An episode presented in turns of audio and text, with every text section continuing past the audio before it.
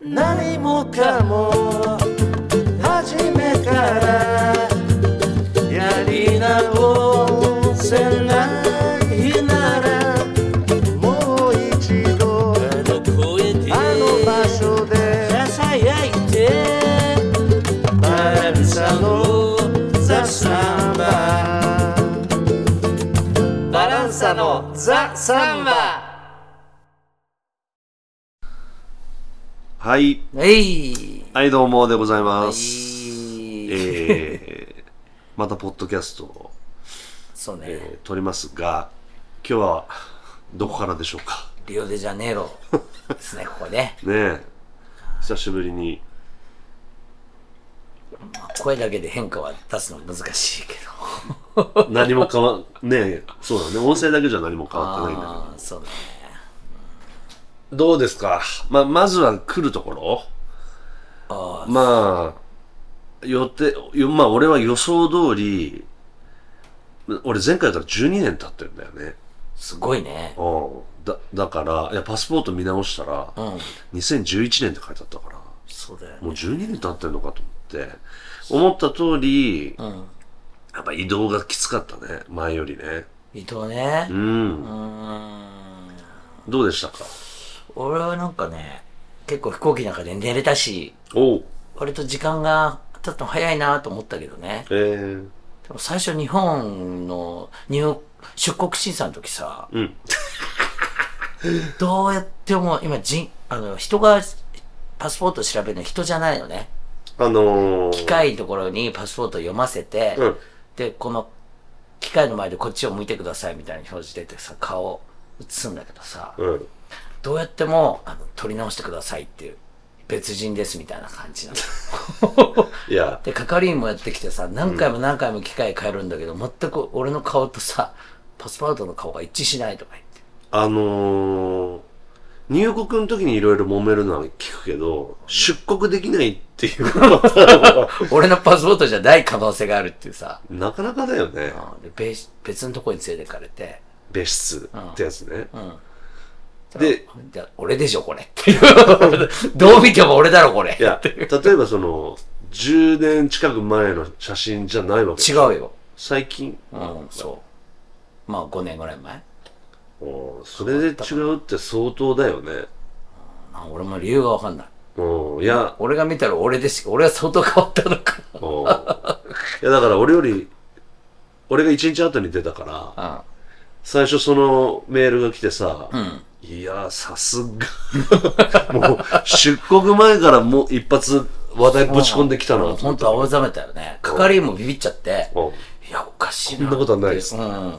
その人も多分明らかに俺だと思ったと思うよ、パスポートの写真見て。だかああ、ら機械がもう認めないんだよね。俺だっていうことを。それは、また、早々にこう、き機械トラブルに巻き込まれるという。ねえで、飛行機乗ってさ、うん。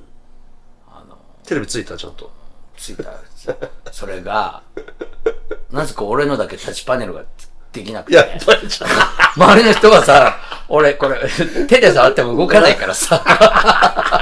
俺結局リモコンみたいのをあの、バシャッと椅子の席から出して、あの俺だけ手動式でこう、チャンネルか家家電のコキみたいなやつ。ファミコンのコキ、ファミコンみたいなやつで さ、ピコピコしながら、他の人画面触ってんだけどさ、うん。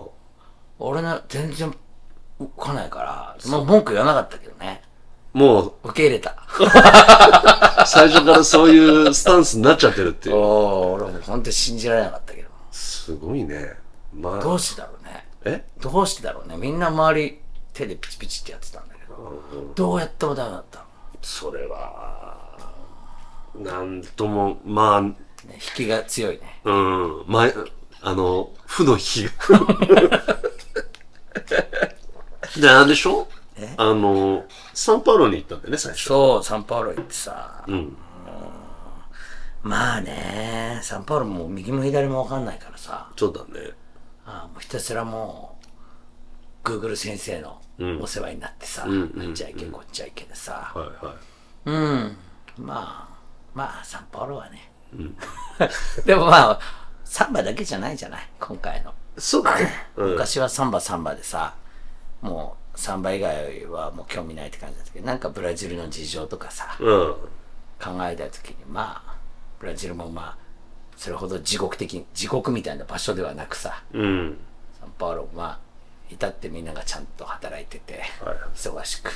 まあ、俺らのスタンスが変わったから、同じものもべ違って見えるよね、やっぱ時間確かもに。そうだね年齢も重ねているし。ああ、そうだと思う。うん俺はだから、直接アメリカ経由でリオに、うん。はリオの空港に着いたんだけいはいど、はい。まあ、あの、免税のとことかは新しくできてたけど、そのショッピングのところは。でも他はもう全然変わってないね、その空港もね。変わってなすぎてるよね。うん、やっぱし、あの、すごい、リオは、あの、都市としては、大きくないなっていう気がするよね、空港からしてもね。そうだよね。ずっと変わってなくて。で、いっつもさ、うん。俺ら、あの、リムジンバスみたいなもの乗って銭湯まそうねで出てきてたじゃない、街に。うん、そうです。で、あれ安くて便利だったんだよね。スそうッと乗って。で、降りてさ、バスどっちですかあれバスどっちだっけとかって言ってたら、バスなんかもうないんだよみたいなこと言 って、タクシーに乗れとか言ってくる兄ちゃんたちがわんさと寄ってき で、て。それは俺らを騙そうとしてるパターンだよ ね、今までから。そうだから本当はあんだろうが。そう。 だからなんでもいいよいいよとか言って、ちょっと、あの、荷物も片付けたりしようと思ってさ。んしてよくよくいろいろ聞いてみたら、やっぱし、そのバスがもう、あの、コロナの、あれでね、一回もう、あの、その街の方に行くやつは、と運休のままだっつって、ね。だからまあ、タクシーか、ウーバーでもう行くも、行くんだよっていう話を、あの、そう、それ、荷物をね、うん。ちょっと整理してて、はい。じゃあさあ行こうと思った時に、ん飛行機の中でさ、あの、枕みたいになる、こう、ふかふかのやつあるじゃん。ある。あれをね、俺ね、椅子にね、置いて歩きは出そうとしたの。ああ、だそうなんだ。したら、向こうからピシピシって言われて、あなんかレンタカー屋かなんかのお姉さん、なんかホテルかなんかの送迎かなんかのカウンターのお姉さんが教えてくれて、あ、親切だ。あ、すいません、ありがとうございますって、その人と話したら、ああの、そのバスのこととかいろいろ聞いてさ、あこの人は信頼できる。そうそう そう、ちゃんとしてる、あの、俺の忘れ物に、う事務士どうもじゃないっていう。そう、声かけてくれるから。というね、そんな、まあ、あれだよね、やっぱし、ここもコロナの影響がそうだね。全世界どこでも同じようにあるんでしょうけど、あの、いきなりね、そんなので、ああ、やっぱりそうだよな、と思ったけどね。大きくやっぱり感じるのは、ブラジルはあんま変わってないと思う。うん。良くも、まあ悪くなってるけど、うん。感じはね。圧倒的に、いわゆるホームレスの人が多いね。ああ。まあ、増えたっていうか、30年前以上前から言ってるけど、最初の時も多かったけどね。最初の時は多かった。もう、道に、道に家族が住んでたもんね。うん。しかも、親父はいないね。うん。お母さんと子供3人みたいのが、はいはいホームレスが、あの何十メーター間隔かで住んでるっていう、なおみたいな。雨がしのげるようなところには大体いいるっていう。まあ、親切感なじだねお店の人が、えっと、うちの前いいよっていうふうにやってくれて、雨受けられるようにあれをガラガラっと屋根にあ出してね、うん。そこ夜はいてもいいよみたいな感じだったと思うんだよね、あれね普通にいたらみんな追い出されちゃうからさ、うん。あの時もひどかったけど、でも今回も結構多いよね。うん。まあ、いろんな要因があるんでしょうけど。うん。だけど、それ、なかなかそれを考えるときに、うん。やっぱり日本っていう国の、うん。日本社日本社会の中はそんなに変わってないかもしれないけど日本っていうのの競争力っていうかなやっはぱ円の価値がすごい下がりすぎてい。うん。たまげるよね、うん。昔はだったら例えばビール日本で600円だとしたら、同じジョッキでね、うん。こっちで150円ぐらいな感じな気持ちだったよねああ、まあ、大昔はね。だからもう飲んでも飲んでも、うわ、いやは、1000円ぐらいじゃんみたいなさ、1000円台で収まってるみたいなさ、今同じだもんね。まあ同じ。カチョリ高いよねうん、下手したらちょっとこっちの方が高いような雰囲気あるよな。ね普通に。日本はほら、あの、まあ言ってもデフレのね、店なんて終わっ、そういう店もまだあるじゃなうい。ん。激安ビールを出す店とか、そういう考えるとこっちの方が高い感じもするよね。ねなんかこっちにいたさ、こっちに、サンパウロで会った、まあ、ブラジル人の友人がさ、日本でずっと働いてたんだけどさ、ん。やっぱりこっちに来てみて、やっぱり日本で働くのは厳しいって言ってたね。あ日本は人手不足だけどさ、あ、うん。結局日本語をマスターしてる人しか雇われないから、はいはい。で、働いても、その金をブラジルに持ってきてもさ、価値が大したね。価値にならない。昔日本で働いてさ、うん。それをこっちに持ってくると3倍も5倍も膨らんだ感じで使えたけどさ、日本できつい思いして働いてこっち持ってきてもうん。全然稼げないっていうかさ、だから日本に行く価値がすごい外人としてはうん。薄いっていうような話してて、いや、全くその通りだなって感じだけどね。うんコキがすごい高い水を、あれびっくりしたよ。ああ、アメリカね。うんアメリカの空港で、まあ空港価格ってまあもともとあるじゃん。まあ、あるよね。あの、日本でも空港だとちょっと高いけど、水がどうしても、あの、買いたくて。 1.5リットルとかのでいかやい。いや、1リットルだよ。 1リットル。 1リットル、まあだからちょっと大きめのこういうやつ。それが1000円以上したからね。限度ってもんがあるよね。うんだもん高いにも。でももう、 お水だよね。水。まあ水は高いけどね。まあ水は高いよね。コカ・コーラの方が安いかもしれうないね。ん、実はね。だけど、いやー、高えなって。そう何やってもご飯食べても高いしね、こっちもね。大変ですよ、ほんと。周波数とか言って普通にやっぱ5000円ぐらいするもんね。まあ、そうするだろうね。円に換算してもうびっくりしちゃうよ。ほんともう俺らも食べなくなったからもう絶対元取れる気しないも んね。そうね。うんという、まあ、あれだね、まあ第一印象は。あとあれだね。お金文化。ああ、カードになったね。キャッシュレこスの。変化はすごい。うん。10年前は、キャッシュレスのとこは、あ、やってたよ。あ、あれはあったよあったけど、うんなんか騙されんじゃねえかな、みたいなさ、うんスキミングとかさ、はいはい。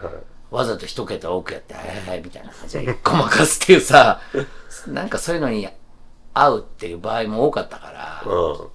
リスクを犯す必要まあ、ない。いまだにスキミングみたいなのは気をつけた方がいいとか言って言われたけどね、あの毎毎年来てるやつにね、まあ、ただあの、まあ、一般化してるよね全員使ってんじゃない、うんそうだ誰も現金持ってないんで、ああ信じられないね。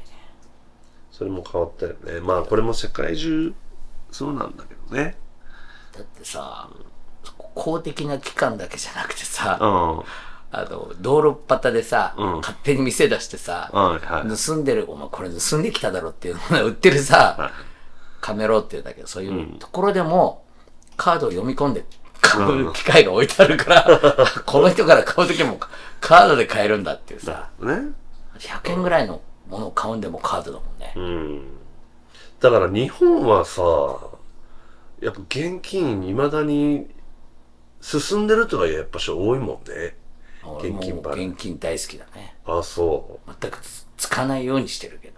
あ、すあの、日常生活、日本ではね、あ、カードとかを。うん、うお金主義っていうか、ん。うん。俺はなんとなく、コキは住んでる方だよね。俺はシフトしちゃってるけどね。なるべなるべく、こう、銀行で金下ろすとかがもうめんどくさいじゃ ない。なんか、慣れちゃうと。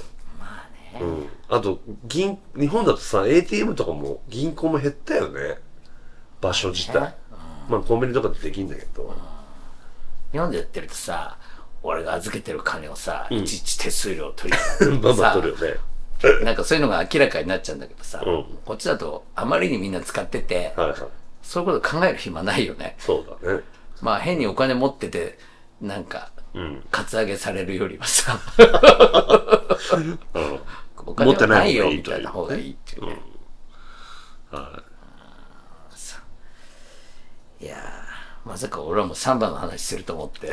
うんまずは、この、まずはこのね吐き出すことだけでだいぶは、ね、あるよね、話すことは。まあサンバどうですかサンバの話をじゃあ後半にはい。しましょうか。はいよ。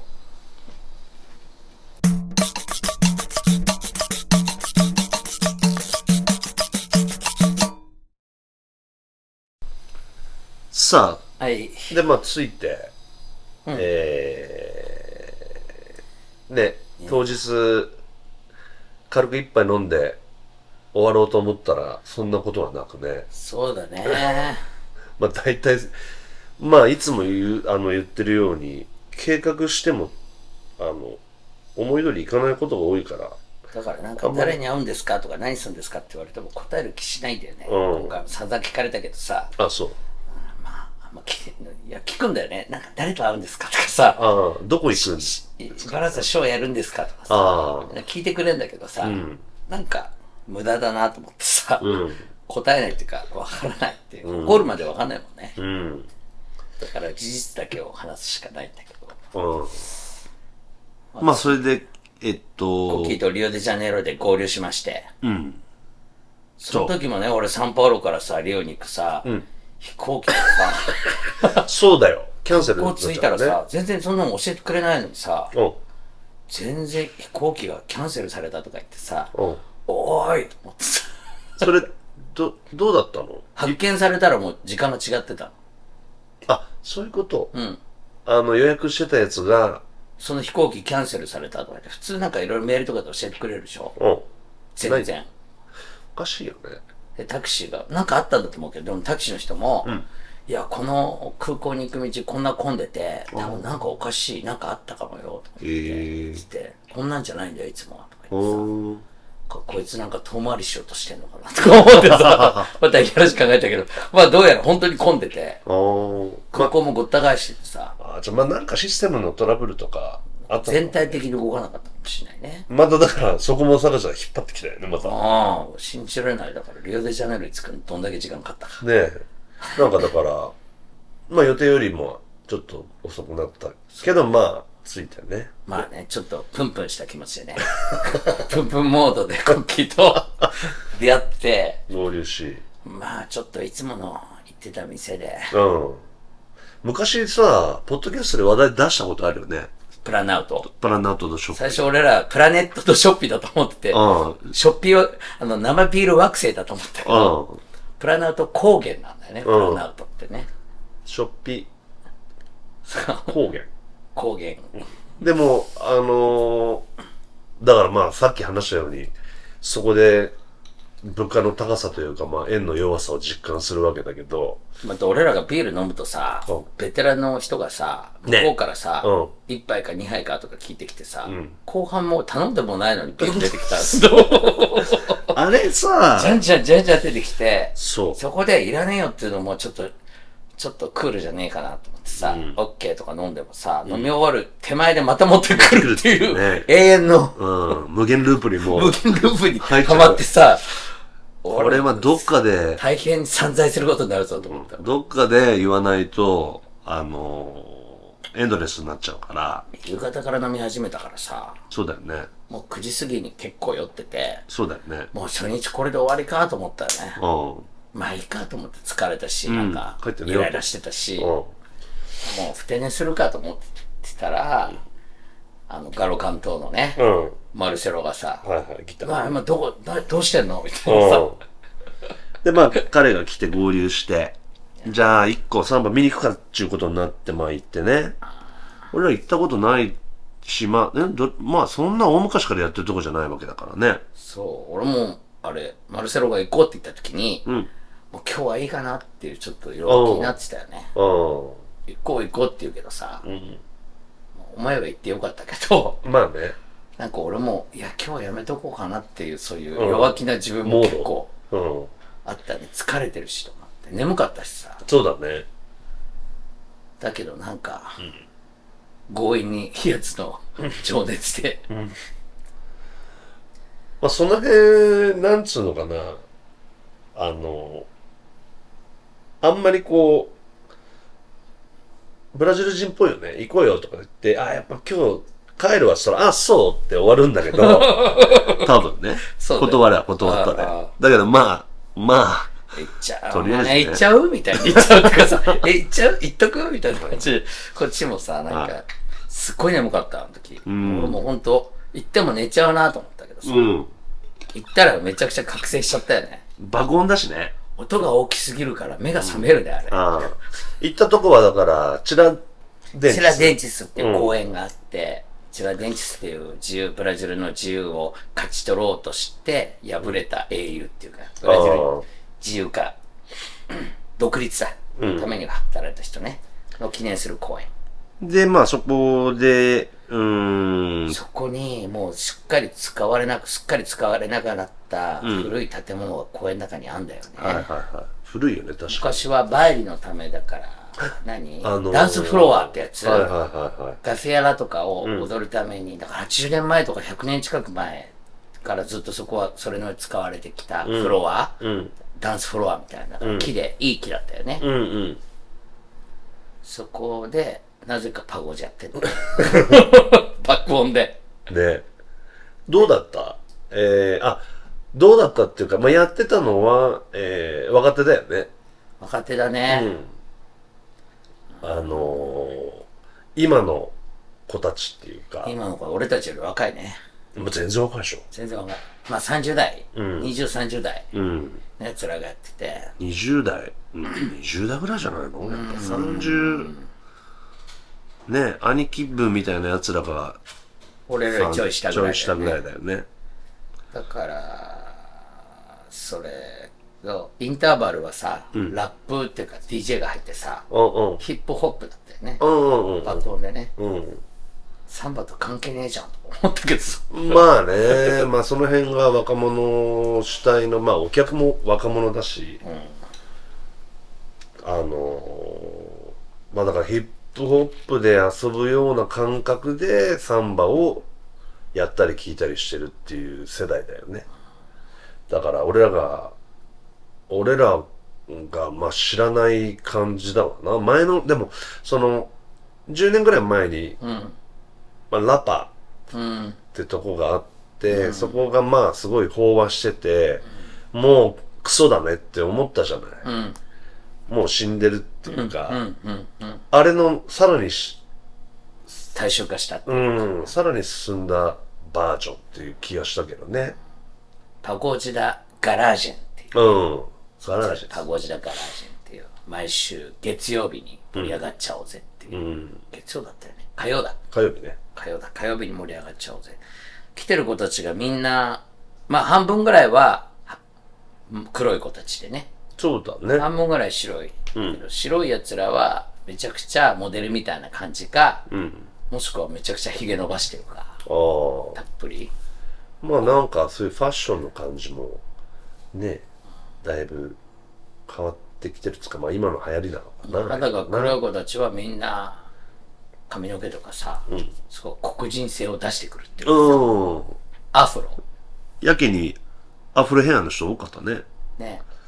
か、コッキーが言ってたけど、特攻野郎 A チームみたいなさ、 そうそうそう そ特攻野郎 A チームのさ、うん。あの、でっかい人ね。コングだかなんだかっていうあの、すごいモヒカンみたいな髪型してる、ああいう感じのファッションね。そうそうそうそ強そうな、う。うん。多かったよね。うん黒い人の強さをこう、アピールしてくるような。うん。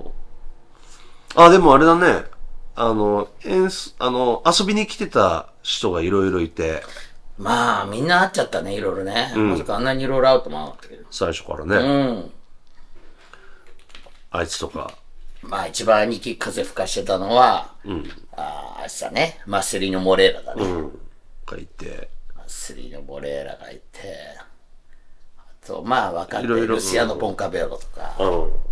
俺はあんま存じ上げなかったけど、まあその、だからマセリーニョの、後まあ半たち。子分っていうか弟分みたいな子たちね。セリーナもガキ大将つかもう若い奴らは全部ね、兄貴だからね,、うんねで、あのー、アルリンダのね、娘ね、娘さん、フローラうん、がなんか、いて、俺は、前会ったことあんのかな初めてかなフローラそうか、コッキーは。うん。そっかそっか。俺は、アウリンドがいるときに、うんの彼女めっちゃ小さかったからね。子供っつうか、 あね。あ、うん。コッキーは曲でしてるよね。うロんーラーってやつね。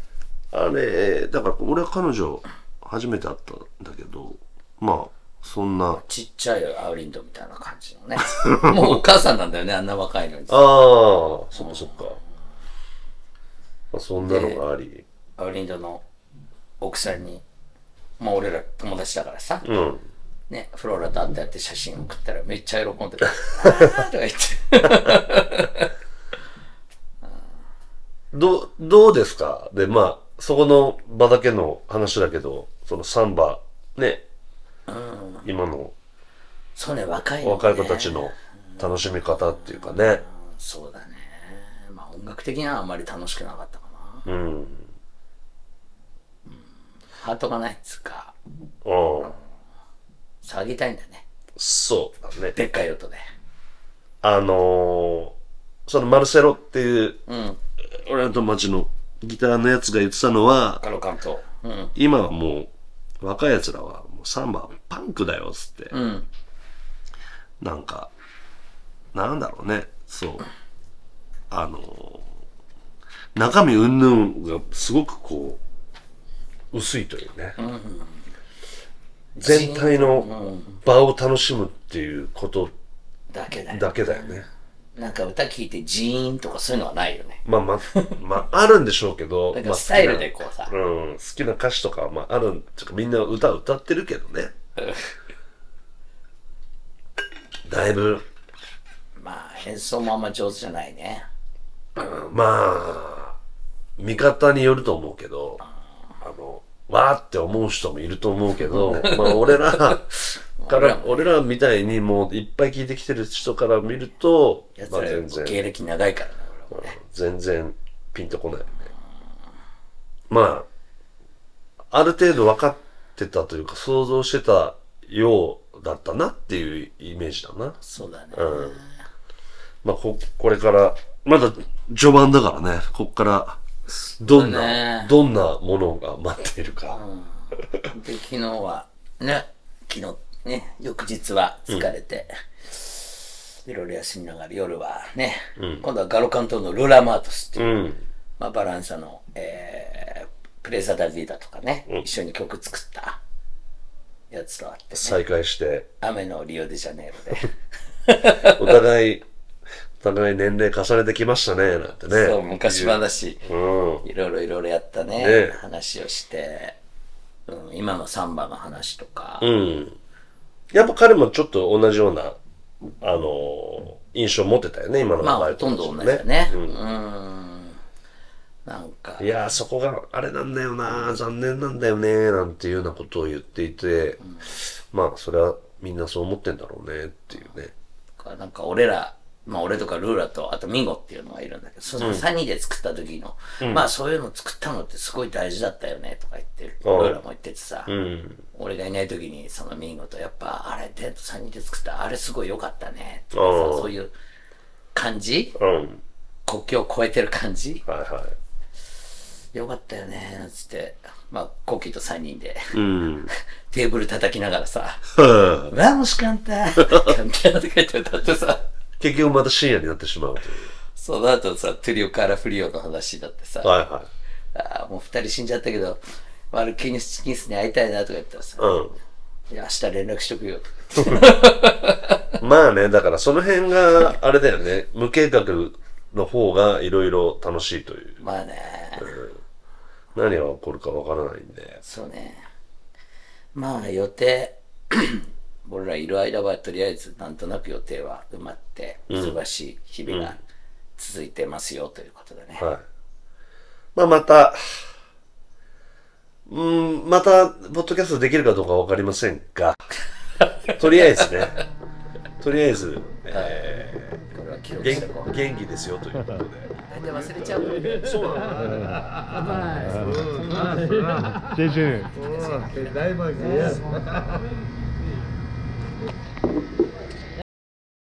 何もかも初めからやり直せない